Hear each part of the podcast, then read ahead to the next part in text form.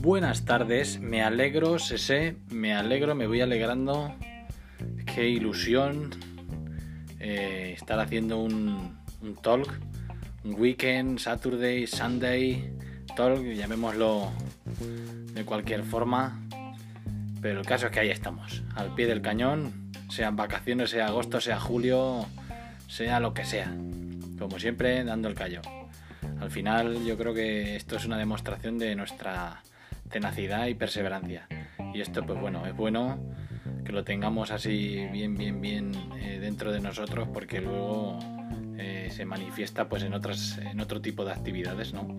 Que hagamos este hábito. Cuando coges uno dicen que es mucho más sencillo eh, encajar otro hábito más.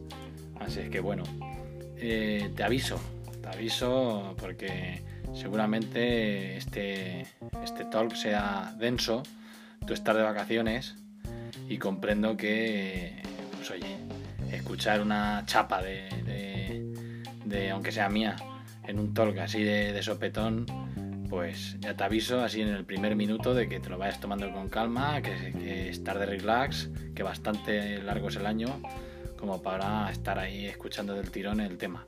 Por lo tanto, avisado quedas. Eh, y nada, eh, eh, yo estoy ahora mismo en el Anca al Pueblo con la Anita, me vine de, Harvard, de allí de pasar unas semanas, sí, no ha llegado semana y media. Allí con el suegro, con la suegra y sobre todo con mi sobrino porque mi cuñado ha estado, el padre del nene ha estado liado, la madre también está, de, está trabajando y esta semana está hasta arriba el padre y lo ha llevado a casa de sus padres, o sea, de, mis suegros. Y, Pilar, como estaba tilde de trabajo y hasta arriba, pues eh, el chiquillo estaba allí con los abuelos y como estaba yo, pues con su tío V. Su tío V. Y, nada, tío, eh, mola un montón verlo estar así de continuo porque es una experiencia ver a los chiquillos eh, crecer dices, en una semana y media no ha crecido. Pues eh, depende de qué tipo de crecimiento, porque la verdad es que ha aprendido palabras y el tío es un vacín que lo va cogiendo todo al vuelo y, nada increíble.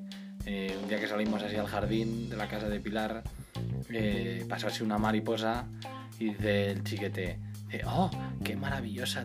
No, dice, oh, qué, qué mariposa tan preciosa. Eso dijo. El tío ya es un poeta casi como su abuelo. O sea que. Y todos los días va, eh, teniendo palabras nuevas, va aprendiendo. He, visto cómo son esponjas. Con dos años y medio, cómo los nenes son esponjas, así en primera. En primera. Eh, en primera página. Se lo he podido ver con mis ojos, experimentar y la verdad es que ha sido una sensación premium.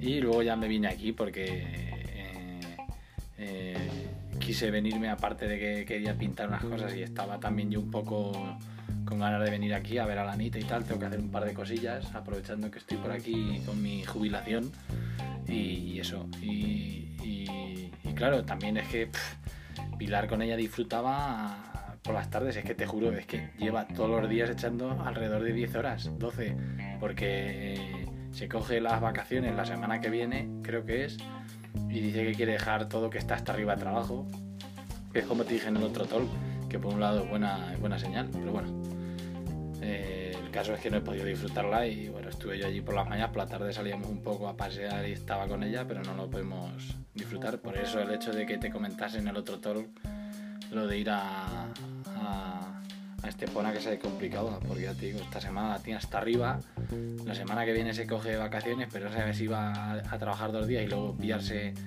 fin, no sé, porque es que están hasta arriba de trabajo, están gente que se va de vacaciones que se la suda todo y, bueno, y que, tiene mucho trabajo independientemente, o sea que, bueno, buena noticia por un lado, mala por otro, pero bueno, ya llegan las vacaciones y, las cogeremos, entonces no sé cuándo me iré otra vez con ella y listo, pero esa sí que aprovecharemos ya para pisar un poco la playa. Así que... Bueno, y con este resumen de lo que es mi vida del día tras día y, de que te mandas ayer una foto como estoy pintando y que ya he encontrado mi nicho, con eso mm, me voy a forrar pero además no solo yo, nos vamos a forrar varias personas más, entre ellas tú, Chris, porque esto nos va a abrir puertas por todo nuestro alma. O sea, el arte eh, sé que va a ser uno de nuestros ingresos eh, seguros. Así es que, bueno, al Pablos ese se lo vamos a colar doblar.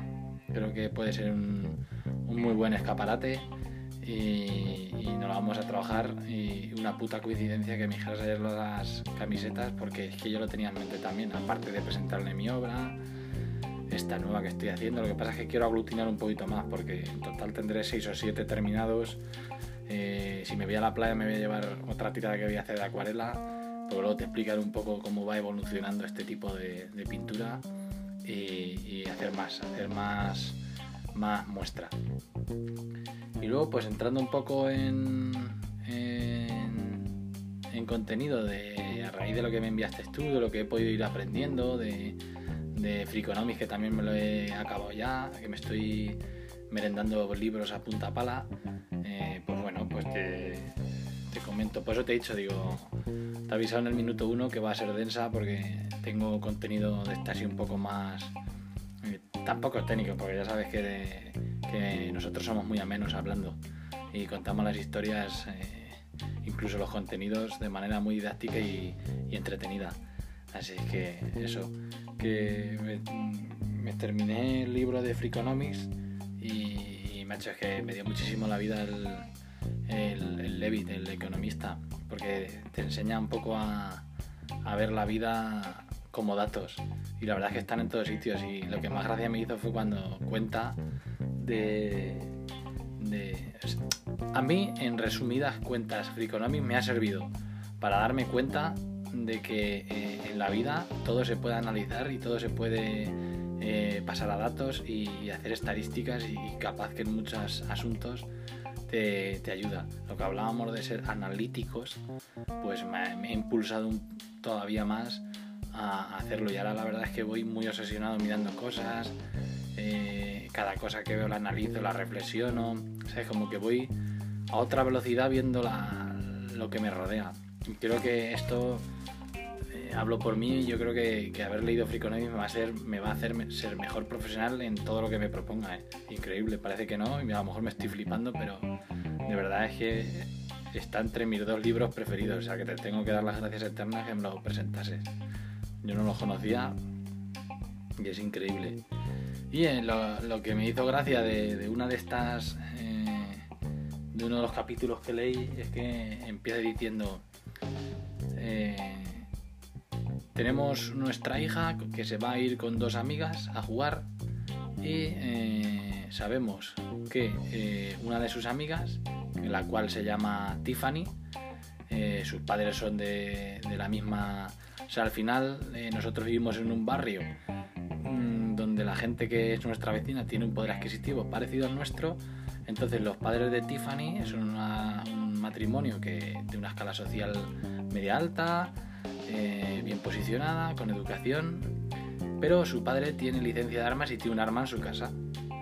Eh, mientras que en el enfrente está Evelyn, que es una chica también que sus padres son educados, del mismo estatus que nosotros y que los padres de Tiffany, y eh, tiene una piscina en el jardín de plástico. Y nosotros eh, le aconsejamos a nuestra hija que se vaya a casa de Evelyn y no de Tiffany porque tiene una piscina. Nosotros en nuestro interior creemos que va a estar más segura en, esa casa porque hay piscina y no en la otra que hay un arma. Vale, pues tiramos de estadística eh, nos demuestra que eh, hay más posibilidades de que nuestra hija muera ahogada en la piscina de que eh, muera a causa de un tiro. Me dio poco la vida eso de llamar, no me acuerdo ahora mismo de los datos, pero da datos, que hay un porcentaje infinito a lo mejor de que muera a causa de un, de un tiro hay un 0,004% y del otro hay incluso un 10%, o sea, porque al final en la, en la ciudad hay tantos eh, es en Chicago. Hay tantos eh, eh, habitantes y cada año mueren 350 habitantes por ahogamiento en piscina. Entonces, el tío hace ahí sus cuentas y lo va explicando en el libro y es que me dio muchísimo la vida, porque la verdad es que para que veamos a veces cómo pasamos de las cosas y frivolizamos rápidamente sobre todo y a otras cosas le damos más preocupación y mucha más seriedad y a otras las analizamos de forma eh, totalmente rápida, sin hacer datos, sin analizar, sin reflexionar. Fíjate, y de verdad es que yo me puse en el lugar y dije, y dije, si a mí me van a elegir entre una casa con arma y una casa con una piscina, claramente digo que es mucho más seguro la que tiene la, la piscina. Pero realmente el caso es que no. Y para que veamos, macho, lo que es eh. Pues así, con todo. Y eso me ha servido y me ha dado la vida eh, eh, para seguir aprendiendo. Yo creo que, es un libro muy, muy válido que si, de verdad te lo crees y te lo lees y, lo interiorizas, yo creo que te puede hacer mejor profesional porque, porque no sé, creo que la forma que tiene el Levi de este de mirar las cosas, luego está súper bien escrito también porque el Damner es periodista y bastante buen escritor, pues es, es, es muy entretenido, ¿no? Pero bueno, en resumen, es un libro interesante porque te hace mejor profesional. Así que bueno, y sigo avanzando porque ya van 11 minutos lo que te he dicho. La chapa va a ser monumental. Espero no extenderme más de la media hora. Que eh, lo que me cuentas del Américo, el italiano, nos deja una lección eh, a aprender. Que es más o menos ya la tenemos un poco sabida y aprendida. Pero vamos, que que lo que viene a demostrarnos son que las tablas hay que priorizarlas, siempre, siempre hay que tirar de tablas, siempre hay que estar, hay que ser sinvergüenzas, en el buen sentido de la palabra. No solo vale con estar ahí en el sitio exacto y en el momento preciso. Hay que ser un poco avispado también, porque hay gente que está en el sitio exacto y preciso y no lo dice. Como un poco lo que me pasaba a mí antes, que a lo mejor iba a un sitio de exposición y no decía, mire, pues yo soy pintor, como pasar desapercibido, eso te lleva a la ruina, o sea, eso, eso te hace ser mediocre. Y así no hay que ser descarados. Si es lo que mola al final. Como entrábamos, como entramos ahora al, al, Casa Club, por descarado tú todavía eres más descarado que yo. O sea que por eso eh, te, te catalogo como mentor. Porque para eso eres un crack. Entonces, pero eh, la lección es esa, ¿eh? Bien que estás en el sitio exacto y en el momento, pero tienes que ser sinvergüenza. Y lo que hizo Américo fue una tirada de tablas premium. No hizo nada, viene allí, se presenta y se queda con todos los honores que hasta un continente lleva su puto apellido. O sea, un nombre. Que la lección está, está clara, es tremenda. Y, volviendo a eso de, Colón, eh, que me ha dado la vida, me dio la vida cuando me dijiste lo del olor a sobacos, porque eso yo también lo había oído por ahí. Eh, pero no tan preciso como este tío macho el de Sapping, que no sé dónde coño ha sacado toda la información, pero es premium. Lo que sí había escuchado yo es que hay un libro por ahí que es medio famoso, de un tío que, escribe la historia un poco de los exploradores de, España, que cómo van allí. Complementando además lo del olor a sobacos, también eh, es sabido que les llevamos toda una serie de gérmenes y de bacterias y tal que casi les lleva a abolirlos. O sea, eh, les llevamos desde la sífilis a, una gripe, a 40.000 historias, problemas estomacales, y hay un libro bastante famoso que ni siquiera lo he apuntado porque no me acuerdo, tendría que buscarlo, porque lo tengo por ahí escrito. Y, habla de eso, de, la que les liamos. Además de expoliarlos y de no tener tablas, porque luego lo hemos ido perdiendo todo, pues encima les dejamos allí toda la peste a los pobrecillos. Pero bueno, que también tiene que darnos gracias porque en cierto modo han evolucionado. Y bueno, pues esto es al final, oye, pero que se podrían haber hecho mejor las cosas. Y a raíz de todo eso, eh, viene al hilo que te voy a contar ahí, ahora, que eh, con esto del rey un día, hablando así con mi suegro, eh, me partí muchísimo el culo porque él dijo que, que atención la reflexioné, porque me parece que es buenísima.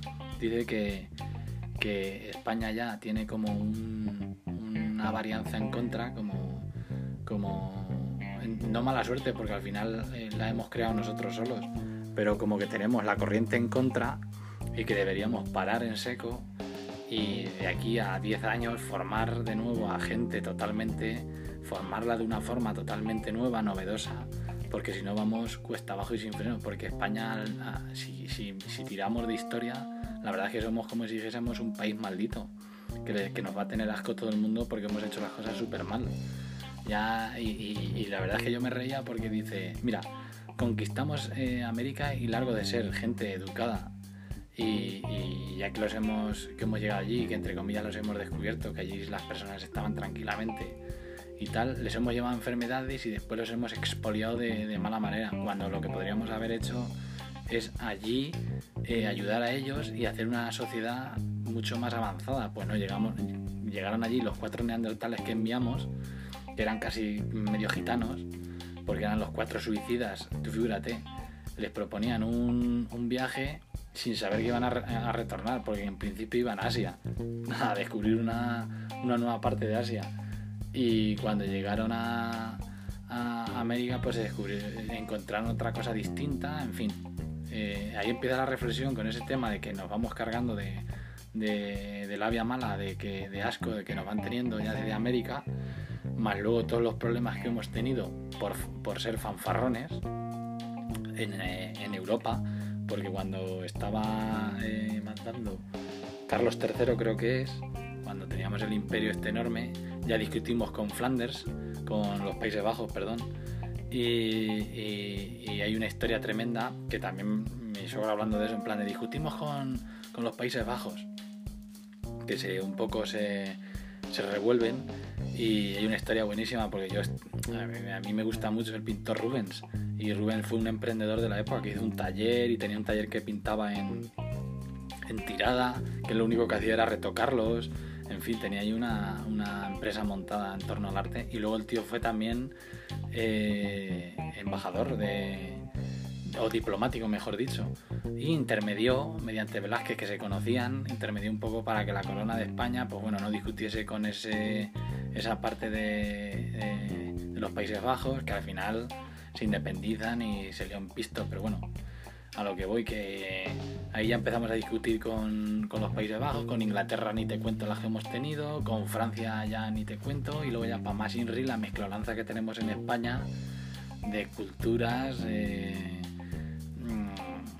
ahí mezclonanza gazpacho criminal, que si árabes, que si eh, visigodos, que si lo otro, que lo otro, al final la casa sin barrer.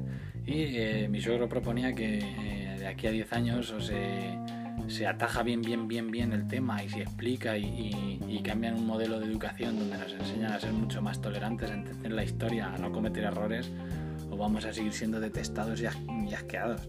Y hoy en día se está viendo, o sea, somos el asmerreír, aparte de los gobernantes, pero al final no creo que haya un gobernante que, sea capaz de, limpiar eh, nuestra imagen.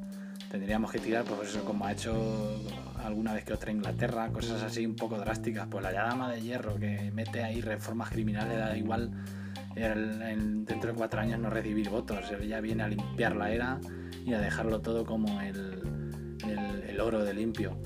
En fin, necesitamos eso. Y me dio la vida y luego me enseñó, porque yo no había leído nunca, al poeta Jaime eh, Gil de, Viezma, que es tío de la Esperanza Aguirre. Tú fíjate, uno rojazo y la otra del PP de derechas. Pero vamos, el Viezma este tampoco es que fuese un rojazo así comunista porque era moderado, era más bien de estos de centro y además era burgués casi, o sea, era de familia acomodada.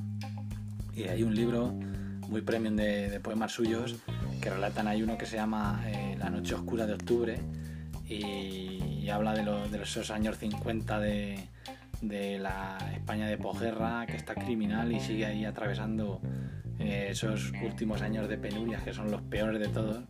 Cuando a partir del 50-56 empieza a remontar un poco el país, pero todo eso desde que acaba la guerra hasta esos años, eh, vamos hambre tras hambre.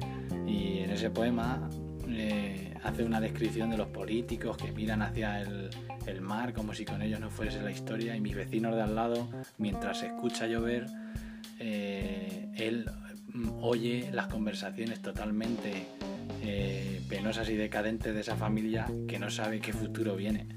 Entonces, en plan de que es una situación como la de ahora, rajando de los políticos y de lo poco que se están preocupando, que parece que hacen mucho, pero miran para otro lado y, la sociedad inmersa en un, en, un estado de inquietud criminal.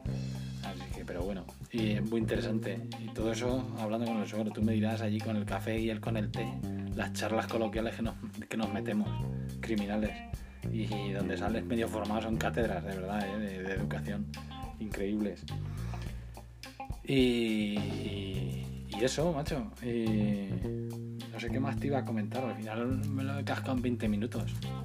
Porque era solo que te quería comentar, hablar un poco de Gil de Viezma, eh, del libro Freakonomics, eh, repaso que le hicimos y la reflexión criminal está de, de mi suegro sobre España, que ya nos viene de atrás, y el parar en seco y darle una, una vuelta a este país en la educación, en lo económico, pues estamos perdiendo toda la credibilidad y, la verdad es que tiene más razón que un santo. Así es que, pero bueno, eh, ya iremos andando. Yo creo que nos va a tocar a nosotros. Deberíamos llegar a ser líderes políticos y corrompernos, claro, no, hombre. Y poco más, tío. Eh, eh, ahora ya, dejando la materia, que al final me lo he merendado más rápido de lo que yo me pensaba. Eh, ¿Qué hacéis esta semana? ¿Estáis por ya por este Estepona o me hizo muchísima gracia lo de Thompson? No pude quitarme las ganas de buscarlo y ver al personaje de ese, que por cierto, vaya pintas tiene, de verdad auténticas pintas de famoso. Es que, es que no puede ser de, otra forma. Y a dirigir un hotel ahí en Marbella y en esa costa, tienes que ir con esas pintas, totalmente excéntrico. Y oye, fue un detallazo, cuidado. Que os invitara a comer más luego la botellaza es para agradecérselo y para volver. Capaz que mm, luego tendríamos que hacer un viaje allí, a ese hotel y visitarlo, ¿no? Así en parejas, en 30 horas, criminal. Sería top. Y también lo de la fiesta de los vecinos de los negrates y tal, macho, increíble la cocaína, que también hablan de ella en Freakonomics. La cocaína es la droga de los famosos, macho. Es que es increíble. Es increíble que se siga consumiendo y además una barbaridad. Yo creo que consume cocaína. Yo creo que para ser, entrar en un círculo así de famosos, adinerados, tienes que consumir cocaína. Es increíble. Es una cosa. Eh, pero bueno, al final todo salió bien. Nos metieron la chapa con mistes. Eh, free por, por, las quejas vertidas, siempre con educación. Yo creo que os invito a comer por las quejas eh, con educación que te marcaste. Así es que. Y eso. Ah, y por, por cierto también lo de, lo de la casa de Chris, que me comentaste que los suegros ya están así llevándote el premio a, yerno de, del año.